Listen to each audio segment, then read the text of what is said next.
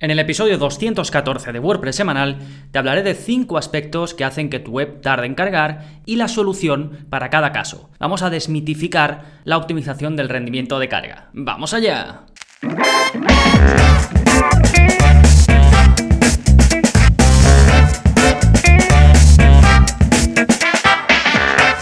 Hola, hola, soy Gonzalo de Gonzalo Navarro.es y bienvenidos a WordPress Semanal, el podcast en el que aprendes WordPress de principio a fin, porque ya lo sabes, no hay mejor inversión que la de crear y gestionar tu propia web con WordPress. Y yo estoy aquí para enseñarte a ello y uno de los aspectos que más interesa o que en algún momento cuando estamos creando nuestra web o la web para otra persona, pues siempre nos va a agobiar y vamos a querer controlar hasta el más mínimo detalle. Lo primero que te voy a decir es que olvides eso. Como ves, este episodio son 5 cosas que hacen tu web lenta y no 25, 10, un millón, porque puede haberlas. Pero vamos a coger 5 que tienen mucho impacto que son fundamentales y que tienen solución. Al menos solución para alguien que no es desarrollador, que no está haciendo todo desde cero, que no es un experto en sistemas. Es decir, para cualquier persona que cree y gestione su, su propia web con WordPress. Y en este episodio te voy a decir el problema, la solución y te voy a remitir a un enlace para que puedas aplicar eh, o aprender cómo se hace y aplicarlo. Pero antes, vámonos con las novedades que está pasando en gonzalonavarro.es esta semana.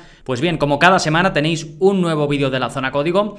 En este caso os enseño a preinstalar plugins si trabajáis en local con Desktop Server. Como veis es una aproximación un poquito distinta a los vídeos que suelo hacer eh, dentro de la zona código, pero creo que tiene mucha relación porque eh, muchas veces pues los que trabajamos con código y demás hacemos pruebas en local, tenemos nuestras webs en local y yo particularmente trabajo con Desktop Server. Y el otro día vi un, vídeo de mm, eh, que me parece que en el canal oficial de YouTube de, Desktop Server donde explicaban cómo dejar instalados em, plugins que sí o sí utilizas en local, dejarlos preinstalados cuando tú creas vas a crear una nueva web en local, vas a poder seleccionar si quieres que esos plugins estén activos o no. Y no van a estar, digamos, activos como si tú los subes a WordPress normal, sino que van a ser como herramientas que puedes usar solo para cuando trabajes en local. Si por ejemplo esa web de local la migraras a estar en vivo, esos plugins no irían con esa web, ¿vale?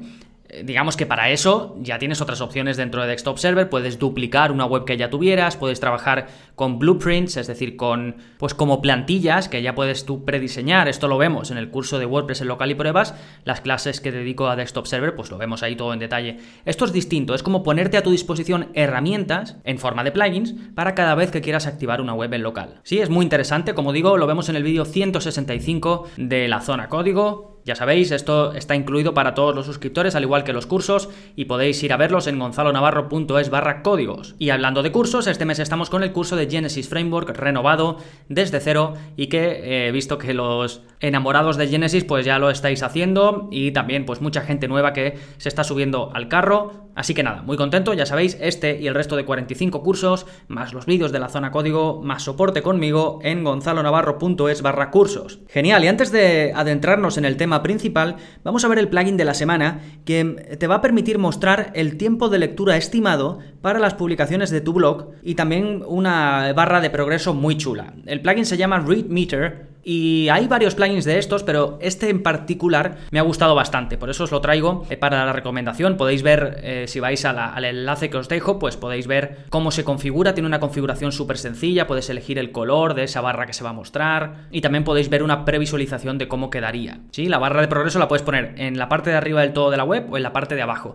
Y esto es muy útil para animar a la gente a que pues termine de leerse algo o que incluso pase más tiempo en tu web, que ya sabes que esto es bueno para el SEO, el hecho de que una persona llegue a tu web y pase más tiempo, Google lo valora positivamente porque entiende que la persona ha encontrado lo que buscaba y este puede ser pues eh, digamos un truquito para conseguir que la gente se quede más tiempo en tu web. Y bueno, y por supuesto, no sé si lo he especificado lo suficiente, pero también muestra el tiempo de lectura, es decir, te pone tiempo estimado de lectura, pues no lo sé, lo cuenta por palabras, ¿no? Y pues imagínate, dos minutos. Y luego conforme la gente va haciendo scroll, pues va viendo cómo se va mostrando una barra de progreso para que pueda ver lo que le queda por terminar de leer. Y lo que lleva leído, claro. Perfecto, pues ahora sí nos vamos con el tema central, cinco cosas que hacen tu web con WordPress lenta y sus cinco soluciones. Y quiero ir muy al grano, ¿vale? Vamos a ver, como digo, las grandes cosas. Ya sé que muchos me diréis, pero esto también es importante, esto... Vale, pero estas son las cinco grandes cosas que eh, puedes solucionar y que más impacto van a tener en ello, ¿de acuerdo? Bien, como te he dicho al principio, por favor, no te obsesiones con la velocidad de carga. Hay hasta cierto punto donde puedes controlar y hay hasta otro cierto punto donde tendrías que quitar todas las cosas de tu web o cosas fundamentales de tu web para lograr que eso funcione. O tendrías que ser un desarrollador experimentado o contratar a alguien que te modifique tu web a través de código. Eh, ¿Vale? hay un punto donde no merece la pena seguir. Pero bueno, de eso te darás cuenta tú mismo con la experiencia. Bien, vamos al grano. Cinco cosas y sus cinco soluciones. La primera, el tiempo del primer byte. Esto en inglés se llama TTFB, que básicamente es Time to First Byte, el tiempo del primer byte. Y esto te lo resumo ya de antemano para que lo entendamos bien, es lo que tarda tu servidor en dar la primera respuesta, ¿vale? Y esto puede ser porque se haga una eh, búsqueda lenta de las DNS. Las DNS son la forma en la que tu servidor se conecta con tu dominio, ¿sí? No sé si alguna vez has contratado un dominio en una web aparte y luego tu hosting en, en, otra. Pues hay que vincularlos de alguna forma, ¿no? Tienes que decir, mi web que está alojada en este hosting tiene el dominio que está en otro lado, pero yo lo quiero todo junto, todo conectado. Pues entonces tú lo que haces es que te vas a donde has comprado el dominio y le pones las DNS de tu servidor, donde tienes tu web alojada. Pues bien, esa búsqueda lenta, eh, bueno, lenta, esa búsqueda puede ser lenta dependiendo pues de la configuración de tu servidor, dependiendo de pues algunos detalles técnicos, ¿no? Te estoy diciendo motivos, luego las soluciones verás que son más sencillas. Otro motivo de que esta primera carga, es decir, el, primer, la primera conexión que se hace entre tu servidor y el navegador para poder mostrar la web, pues es que el servidor esté muy lejos de donde se está intentando acceder a esa web, ¿no? Que esté al otro lado del mundo. Otra posible solución es que simplemente el servidor que tú tengas contratado, es decir, el hosting que tengas contratado, sea lento, que el software que ellos, que ellos usen, que al final un servidor no es más que un ordenador, pues que sea lento, que no procese rápido. Esas son las principales soluciones, eh, perdón, las soluciones no, los principales problemas de que esa primera respuesta del servidor, ese, primer byte que se empieza a descargar, sea más lento o más rápido. ¿sí? A ver, imagínatelo, si es un poco complejo de, entender, imagínate que estás descargando, eh, que te vas a una web para descargarte un vídeo, ¿no? Y ves que se empieza a descargar ese vídeo, pues lo típico, ¿no? Que te sale, se ha descargado 0.5 bytes. Pues esa conexión hasta que se empieza a descargar lo primerito primero, eso es, primerito primero, eso es el, tiempo del primer byte. Es decir, esa primera conexión para que se empiece a descargar. Y estamos hablando conexión entre el navegador, cuando alguien busca una web, tu web, por ejemplo, gonzalonavarro.es, se pone en contacto con el servidor para descargar eso. Pues ese, ¿cuánto tarda ese contacto? Y lo que te he explicado, pues son las, las eh, posibles cosas por las que tarde más en hacer ese primer contacto. ¿Cuál es la solución? Pues el mejor hosting posible. Entonces, según el presupuesto que tengas, según el tipo de web que tengas, que sea más o menos importante, que cargue rápido, no es lo mismo si tienes un negocio. Y esto para ti es importantísimo que si tienes un blog, pues para algo, eh, algún hobby, que tampoco es tan importante si tarda un poquito más o un poquito menos en cargar. Aunque bueno, en general siempre vamos a querer lo mejor, ¿sí? Como siempre, bueno, yo sabéis que uso SiteGround, tiene planes eh, pues más o menos eh, avanzados. Al final, haciendo una búsqueda en Google, eh, buenos servidores, rápidos en cargar, te van a salir, ¿de acuerdo? Y luego ya, pues por precio, por referencias que tengas de, la gente, pues ya te decantas por uno u otro. Pero lo que quiero que entiendas es que la solución de esto está en el servidor que tengas. Si tienes un servidor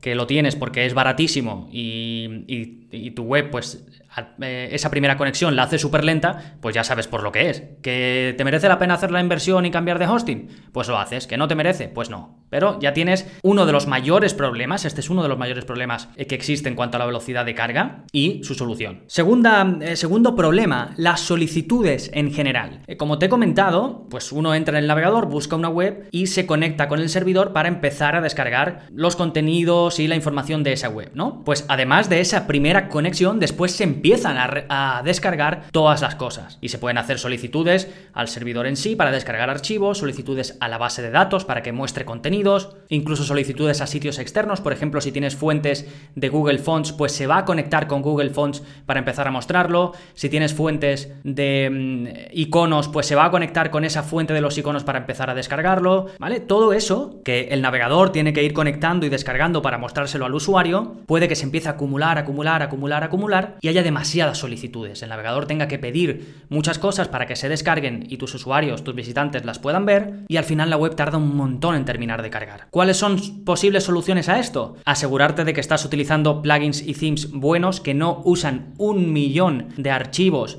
que además los están cargando de forma que no deben. Por ejemplo, eh, imagínate que usas un, tema que trae mil funcionalidades, mil opciones, y que en una página solo estás usando una de esas, pues ponte 10, 10 opciones, pero que te está cargando la hoja de estilos, la hoja de funciones, eh, digamos, archivos propios de, ese theme, te los está cargando cuando intentas ir a una página concreta de tu web donde no se van a usar esas funcionalidades, sin embargo se están cargando todos esos archivos. Esto tiene lógica que no sea muy óptimo, ¿no? Entonces, lo primero es intentar utilizar pues, los mejores plugins posibles, los mejores themes posibles. Pero bueno, ya, una vez tenemos nuestra web, es inevitable, tenemos el theme que tenemos, tenemos los plugins que tenemos, no los podemos quitar porque son fundamentales, puedes seguir haciendo cosas. Primero, usar un servicio o un plugin de caché. ¿Por qué? Para que guarde todos esos archivos la primera vez que un usuario visite tu web, lo guarde en su navegador y la siguiente vez que lo visite le cargue mucho más rápido. ¿Por qué? Porque esos archivos que son iguales que antes no los tiene que volver a cargar, ya los tiene precargados en su navegador, con lo cual la web le carga muy rápido. Esto estarás acostumbrado a ver que las webs que entras muy habitualmente te cargan como el rayo. Esto es por el caché, ¿vale? Ya tienes guardado en tu navegador lo fundamental para que se cargue esa página y lo nuevo pues se, se carga y tarda mucho menos. Sí, esta solución es muy fácil, instalar un plugin de caché o un servicio de caché y Otra opción, digamos dentro de esto que es un poquito más avanzada, es desactivar los recursos que no uses. Esto ya hay incluso plugins que lo hacen y que están muy bien, y en algunos casos se podría hacer hasta de forma manual. Sí, te voy a dejar enlace para cómo habilitar el caché en WordPress, te dejo un enlace a, a un vídeo del curso de, WPO. Te voy a dejar otro enlace a un vídeo donde te, enseño a desactivar las tipografías que no uses. Esto es súper típico, sobre todo si usas un, un page builder, un constructor visual. Como te dan la opción de elegir entre un montón de tipografías de Google Fonts, hay muchas veces en la que esto no está bien configurado y se te están cargando en una página, porque has usado a lo mejor alguna plantilla de ese page builder o lo que sea, se te están cargando cinco tipografías distintas. ¿Por qué? Porque se carga la que tú usas en tu theme y luego se carga la que te está poniendo el constructor visual, por ejemplo, ¿vale? Y tú imagínate tener que estar eh, haciendo la petición a Google Fonts de que te cargue cinco fuentes, pues te va a tardar la vida en cargar esa página. Pues en la clase que te dejo enlazada te enseño a desactivar las tipografías que no uses. Y además te doy truquitos si utilizas eh, constructores visuales para que sin darte cuenta no, no, añadas fuentes y fuentes y fuentes y fuentes. ¿Vale? Que es muy típico. Esto se hace sin, que uno se dé cuenta. Si no lo sabes, lo estás haciendo y, y, el rendimiento se va a ver mermado de carga de tu web y tiene fácil solución. ¿eh? Después te dejo otro enlace donde te enseño a desactivar recursos de WordPress innecesarios. WordPress carga ciertas cosas en el header de tu web, es decir, pues al principio, ¿no? De tu web cuando se empieza a cargar, no se ven, pero digamos que está ahí cargando cosas. Y muchas de ellas no las necesitas. Pues en, te dejo también un enlace a cómo desactivarlos. Por cierto, el plugin que utilizo, hay un par de ellos que están interesantes, pero mm, el plugin que utilizo para este tipo de cosas, así como más concretitas para desactivar el recurso, se llama Asset Cleanup. ¿eh? Por si no eres suscriptor y no puedes acceder a los vídeos de los cursos o no quieres, para que tú mismo puedas ir a ver el plugin y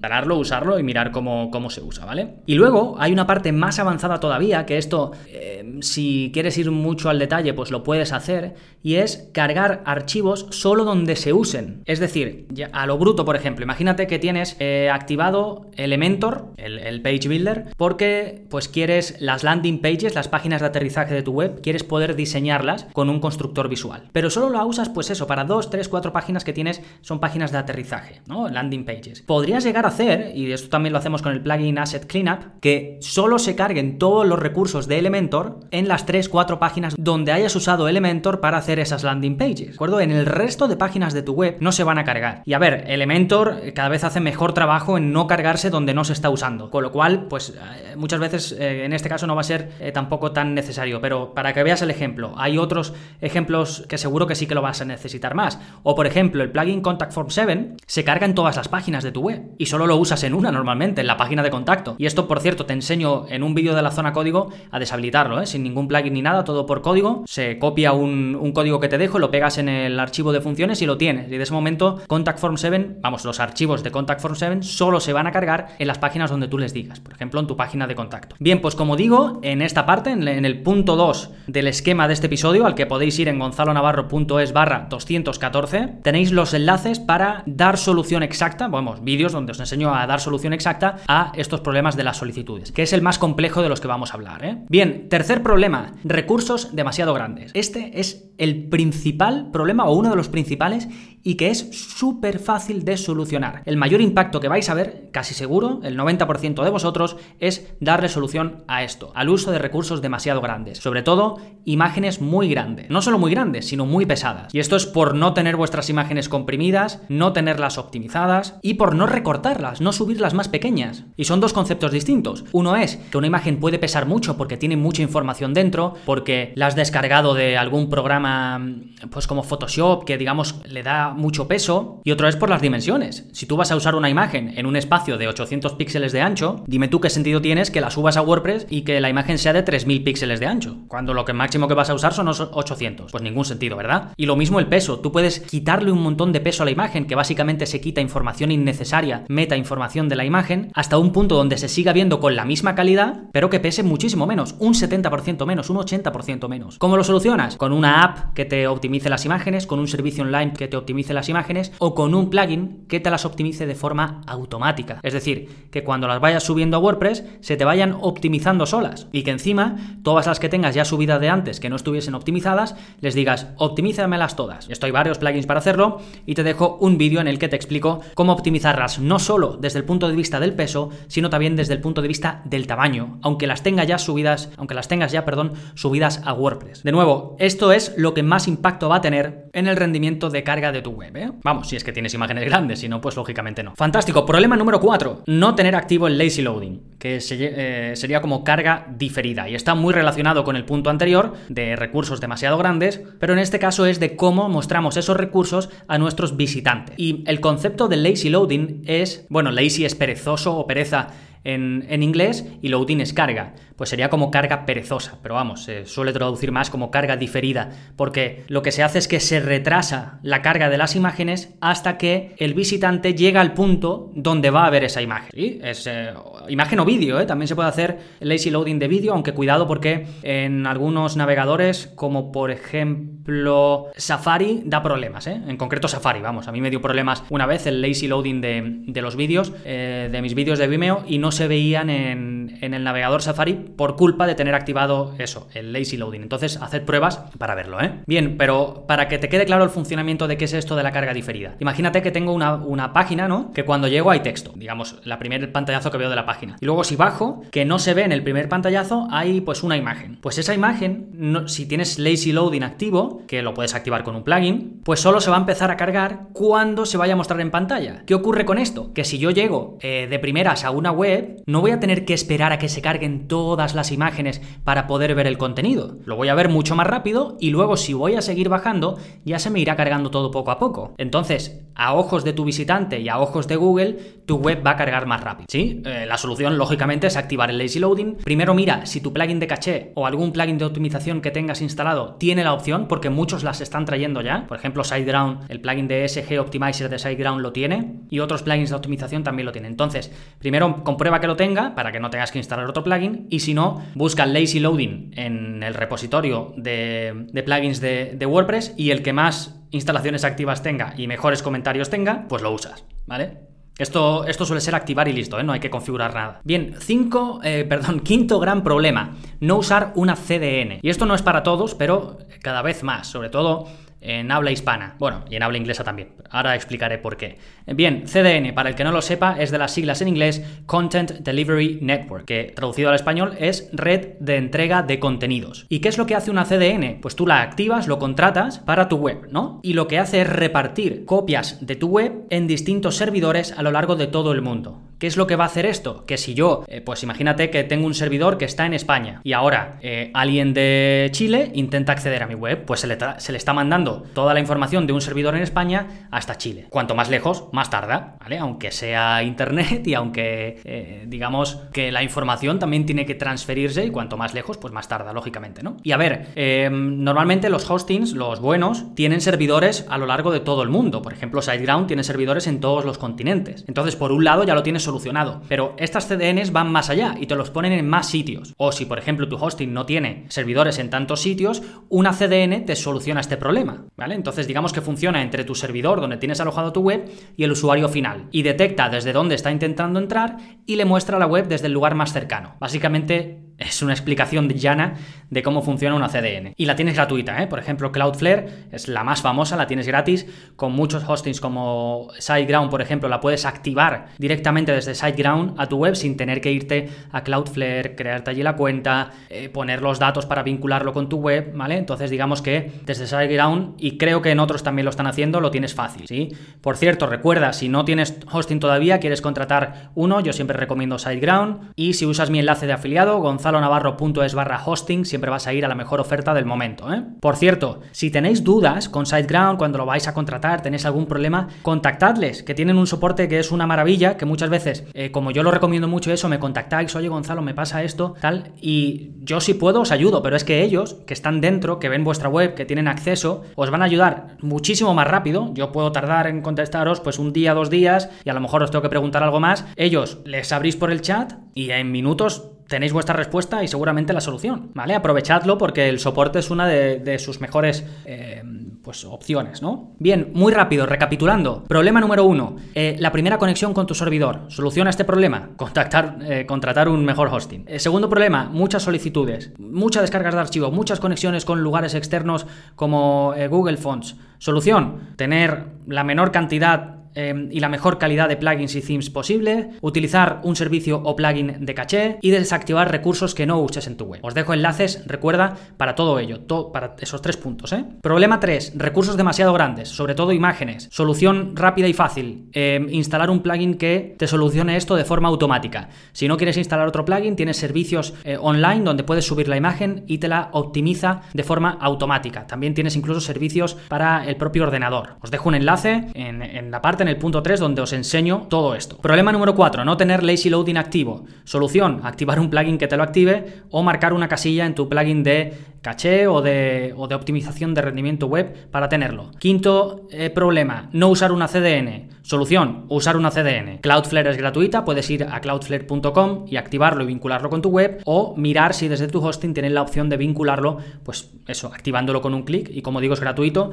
Tienen una opción avanzada, por ejemplo en, en SiteGround, no sé si son 10, entre 10 y 14 euros al mes me parece, que es mejor, una opción de Cloudflare mejor, pues que te lo reparte por más sitios del mundo y tu contenido se reparte antes. Yo la tengo contratada, por ejemplo, la puedes contratar directamente desde Cloudflare. De nuevo, lo tienes gratis si quieres, ¿eh? También. ¿Hay más problemas? Sí. ¿Merece la pena entrar en todos ellos? No, ¿de acuerdo? Mírate estos cinco problemas e intenta darle solución y con eso lo tienes, ¿sí? Y recuerda, para poder hacer todo esto paso a paso, con mi ayuda, con vídeos en los que te explico en detalle, pues cosas como esta, por ejemplo, cómo optimizar el rendimiento de tu web, u otras cosas interesantes como eh, cómo mm, tener tu web segura, cómo hacerla crecer con email marketing, cómo hacerla crecer con anuncios de Facebook Ads, todo este tipo de cosas que digamos no son crear la web, diseñarla, para los que también tienes cursos, pues también está incluido dentro de la plataforma, porque está pensada para que no solo puedas crear y gestionar tu propia web, sino que puedas optimizarla, cuidarla en el día a día. Por cierto, estoy preparando el curso que va a salir